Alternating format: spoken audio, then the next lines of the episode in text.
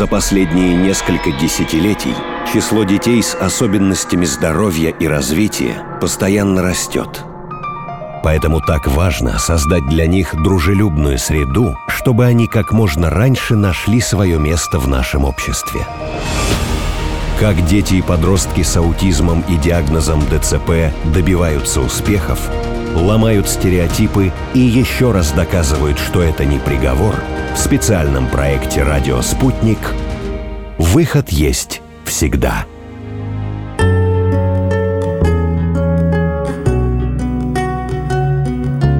Большинство думает, что все люди с аутизмом — это Шелдон из «Теории большого взрыва» или Дастин Хоффман из «Человека дождя». Но это не так. По мнению ученых, аутизм — это очень большой спектр расстройств психологического и психического развития. Люди с аутизмом могут быть совершенно не похожи друг на друга. За 70 лет исследований аутизма был накоплен большой объем данных, но некоторые вопросы так и остаются без ответа. Вообще с аутизмом связано очень много мифов. О некоторых из них рассказывает президент Фонда содействия решению проблем аутизма в России «Выход», сценарист, кинорежиссер Авдотья Смирнова. Огромное количество людей считает, что аутизм это болезнь, которую надо лечить лекарствами. Другая, довольно тоже существенная часть считает, что раз аутизм вылечить нельзя, а его вылечить нельзя, то оставьте в покое людей с аутизмом. И ходит такая чудесная совершенно присказка, им очень хорошо в своем мире. Или существует убеждение, что ну как, ну они же ненормальные, значит, их надо держать отдельно, с ними никак не сталкиваться. Существует тоже такой красивый очень миф, что все люди с аутизмом гениальны. Нет, не все. Среди них гениев такое же количество, как среди не них. На самом деле отсутствие информации, отсутствие знаний об аутизме приводит к тому, что мы как общество, мы боимся людей с аутизмом, мы не знаем, как с ними общаться, и мы неправильно себя ведем, создавая дополнительные проблемы. Если мы будем знать людям с аутизмом, их семьям,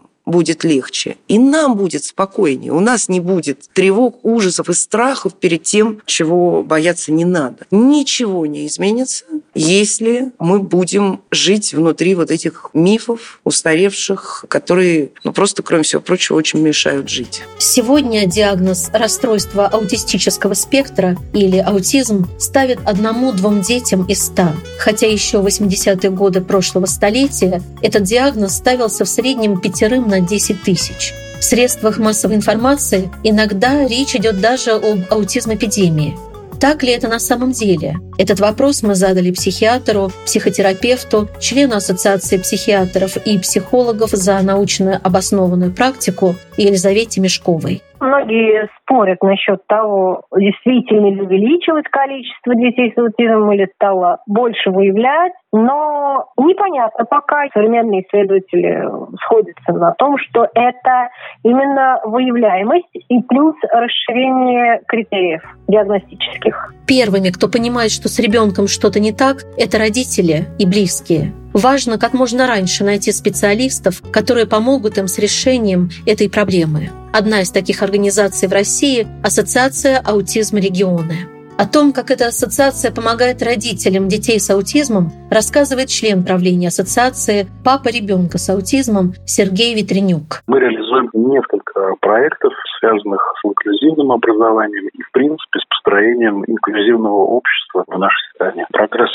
есть, он, конечно, не такой динамичный, как бы нам хотелось, но, скажем так, когда мы с нашим ребенком пытались что-то устроить в его жизни еще 6-7 лет назад, у нас, конечно же, было гораздо меньше ресурсов и возможностей, чем это сейчас имеется у родителей. Здесь множество ресурсов, начиная от информационных, потому что мы совершенно не знали, что делать и где получить необходимую информацию тогда. Сейчас же уже достаточно много информации, много ресурсов, которые помогают родителям в этом вопросе. И заканчивая какими-то конкретными вопросами, куда обратиться, с кем заниматься, как организовать воспитание, образование ребенка и прочие вопросы, там, вплоть до элементарной медицинской помощи. Сейчас общество продвинулось в этом вопросе, но продвинулось не настолько, чтобы мы могли сказать, что в нашей стране появилась системы помощи людям с аутизмом. Вопрос, почему же все-таки родители детей с аутизмом объединяются, мы также задали маме Ване, которому был поставлен диагноз аутизм, руководителю пресс-службы Ассоциации аутизм регионы Екатерине Заломовой. Екатерина живет и работает в Новосибирске. Короткий ответ на этот вопрос, чтобы помочь своим детям. Представьте, что вы на приеме психиатра, вы мама. Психиатр вам говорит, вашего ребенка аутизм. Вы спрашиваете, а что мне делать? Куда нам дальше идти? Врач выписывает вам лекарства, дает адреса коррекционных центров. Это в лучшем случае, иногда не дает. Через какое-то время понимаете, что лекарства не помогают, потому что на самом деле таблетки от аутизма на данный момент не существует. Таблетки могут снимать э, симптомы каких-то сопутствующих заболеваний, Тогда вы начинаете менять врачей, педагогов, искать других, но ситуация, собственно, не меняется. Вы видите, что ребенок не развивается, он не может общаться с вами и с людьми. У него также остаются проблемы с речью там сложное поведение. Например, он требует ходить одним и тем же маршрутом, не ест ничего, кроме бананов, например. Ни секунду не может усидеть на месте. Когда что-то идет не так, может упасть на пол, да, кричать, биться головой. И вот обычно в этот момент родители понимают, что если они хотят помочь своим детям, они должны действовать сами. А вторым шагом к объединению родителей обычно является понимание, что один в поле не воин. Вы понимаете, что вам нужны не только руки и знания, да, но и просто надежное плечо рядом. Тогда вы начинаете искать единомышленников, создаете организацию. Мы, родители и близкие людей с аутизмом, встречались на конференциях и стратегических сессиях, которые проводил фонд «Выход». Благотворительная организация, которая уже 7 лет работает над созданием системы помощи людям с аутизмом в России. Со временем, общаясь с другими родителями, мы поняли, что у нас у всех, в каком бы городе мы ни жили, абсолютно одинаковые проблемы. Всем нашим детям нужна качественная диагностика, доступное образование, нужна профессия, нужна поддержка на работе и сопровождаемое проживание. Ну и, конечно, нашим детям нужно принимающее помощи общества. Понятно, что невозможно создать такие условия для одного ребенка с аутизмом. Чтобы мой ребенок мог безопасно и достойно жить, должна измениться вся страна, и помощь должна быть доступна всем людям с аутизмом. Когда помогут всем, только тогда я смогу помочь своему ребенку. Нам нужна система, системная государственная помощь, потому что только государство может помочь всем людям с аутизмом. Ни один фонд, ни одна ассоциация просто это не потянут. Мы хотим, чтобы было так. После диагноза врач дает вам четкий маршрут. Вашего ребенка принимают в детский сад по месту жительства. Педагоги вместе с вами радуются успехам вашего ребенка, дают советы, как лучше работать с ним дома. Потом детский сад бережно передает вашего ребенка в школу, где учитываются его индивидуальные особенности. Ребенок растет среди сверстников, у него есть друзья, он ходит в кино, в театр, там, занимается спортом. И его везде принимают. Никто не пугается и не показывает пальцем.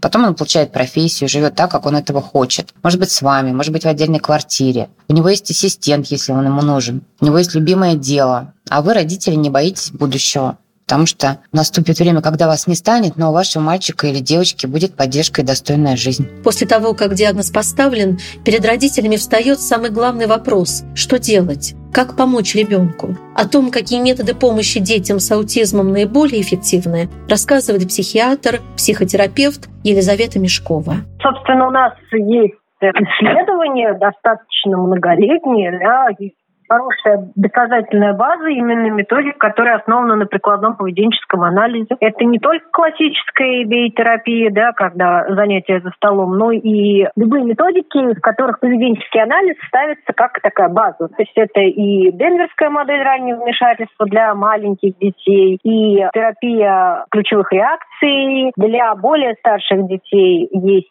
когнитивно-поведенческая терапия, то есть для более старших и с высоким уровнем функционирования, да, то есть для так называемых высокофункциональных людей с аутизмом. Но в любом случае основа терапии – это всегда модификация и анализ поведения и работа с навыками ребенка, да, и с его навыками в широком смысле, то есть и с бытовыми, и с социальными, и с любыми другими. Это не лекарство, это вот это вот планомерная долгая работа. Вопрос, какая методика помогла Ване, которому был поставлен диагноз аутизм, мы задали его маме, Екатерине Заломовой. Мы жили в разных городах. Ваня родился в Москве, мы жили там до его пяти лет, потом год жили в Прокопьевске, это очень маленький город в Кузбассе, а потом переехали в Новосибирск. Так вот, во всех этих городах, во всех центрах, куда мы обращались, специалисты либо сразу отказывались с Ваней работать, либо через месяц говорили, мальчик устал, мальчику нужен перерыв. В государственных учреждениях еще требовали пить таблетки. Но это смешно, потому что никакие таблетки не научат ребенка сидеть за столом, прилежно следовать инструкциям. При этом никто из педагогов не хотел и не мог дать мне четкого плана действий, не мог объяснить, почему у Вани сложности в поведении и в общении. Мне говорили, ну, мы посмотрим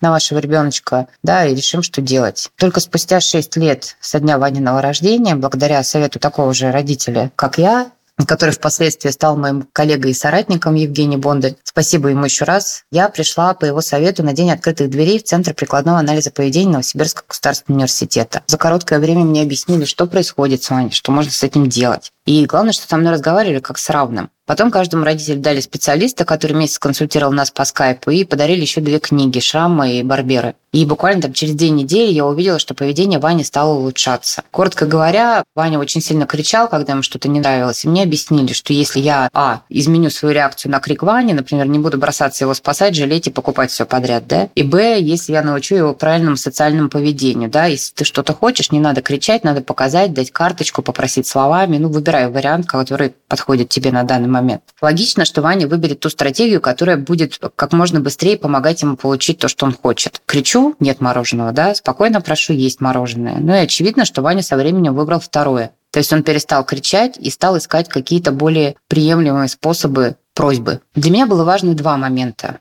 при выборе методики. Это прозрачность и логическая обоснованность подхода, то есть понятность любому родителю, и доступность то есть то, что я сама смогла применить знания и увидеть их результат. Каждого участника нашей программы мы просили дать советы родителям, близким, всем тем, кто столкнулся с проблемой аутизма у детей.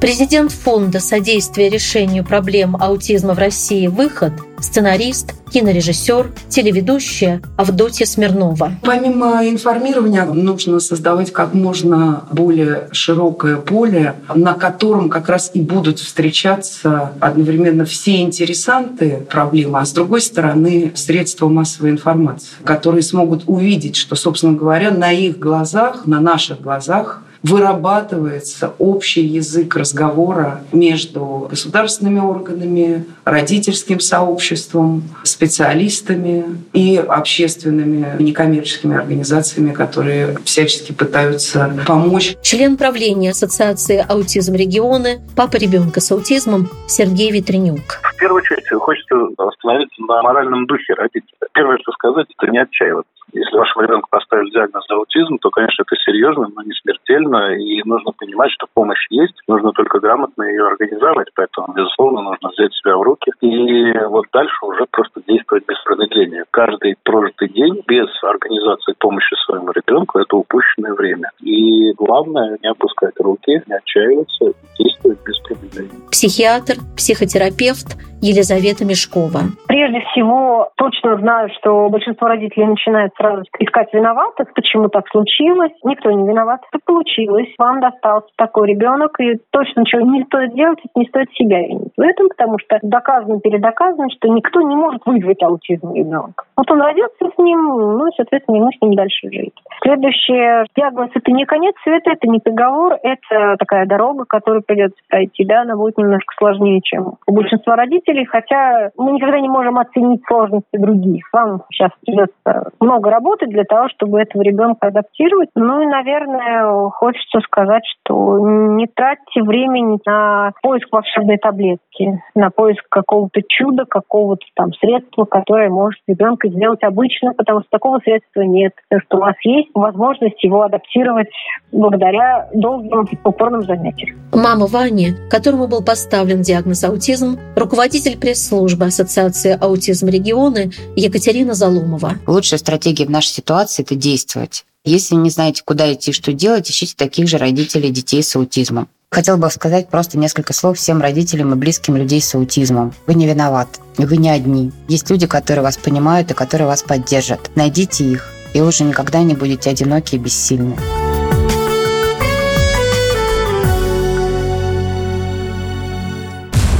Специальный проект «Радио Спутник».